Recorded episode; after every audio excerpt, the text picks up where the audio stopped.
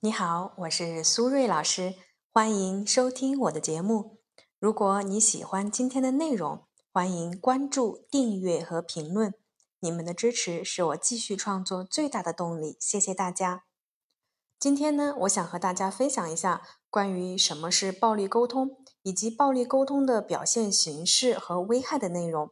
那到底什么是暴力沟通呢？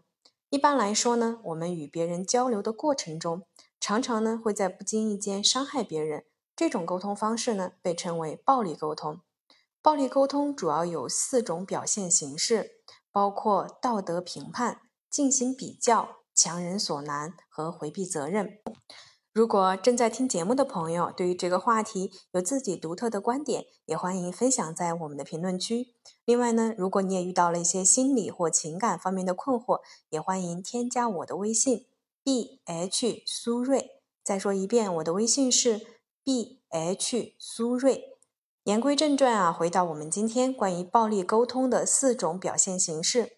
第一，道德评判，也就是贴标签，动辄上纲上线。用自己的标准去评判别人。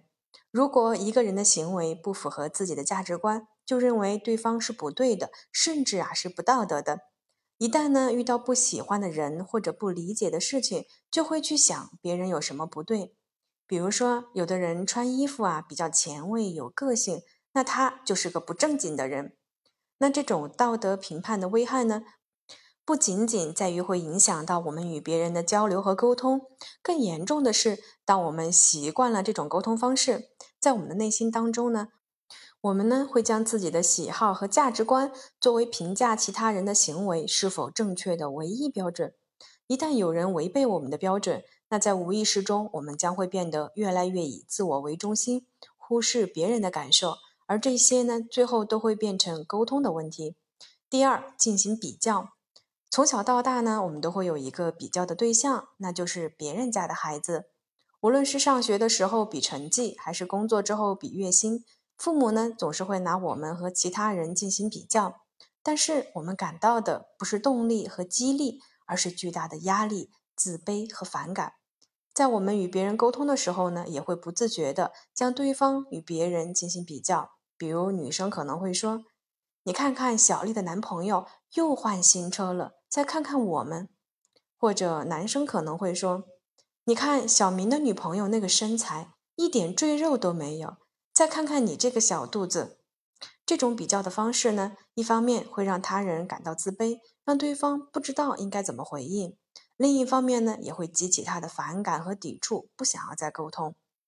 这种进行比较的沟通方式，最大的问题在于会让对方觉得自己不够好。进而产生自我怀疑和自卑心理，同时呢，对于一些自尊心比较强的人，也会激发对方的自我防御，产生矛盾和争吵，让整个沟通啊很可能不欢而散。第三，强人所难，也就是强势和自我，在提出自己需求的时候呢，表达的方式很少顾及到别人的感受，比如说会用一种命令和要求的方式，把自己的需求呢强加给对方。比如说，有的人会说：“因为我在乎你，关心你，所以你应该随时随地秒回我的微信，不然我就没有安全感。如果你做不到，那我们就分手。”而这种强人所难的方式呢，会让对方感到非常的不适，即便口头上会答应，但是心里面也会觉得非常抵触。第四，回避责任，也就是习惯找理由和借口，不承担自己那个部分的责任。而我们每个人呢，作为独立的个体。都应该对自己的言行举止负责。比如说，发生问题以后，试图呢用解释来淡化自己的责任，或者呢将责任推到其他的人或者事情上，这种沟通方式就是回避责任。在生活中呢，我们经常会遇到这样的一些人，他们一遇到不好的事情，或者是呢事情的发展不符合自己的期待的时候，就会去找各种各样的借口来为自己开脱。比如说。我也不想和你发脾气，是你让我太失望了。而这样回避责任的行为呢，就会让别人呢对我们总是为自己找借口感到厌烦。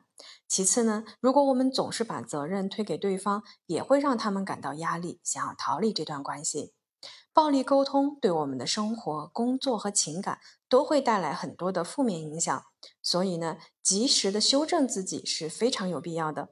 好了，时间差不多了，我们今天的节目就先到这里，感谢大家的收听，我们下期节目再见啦，拜拜。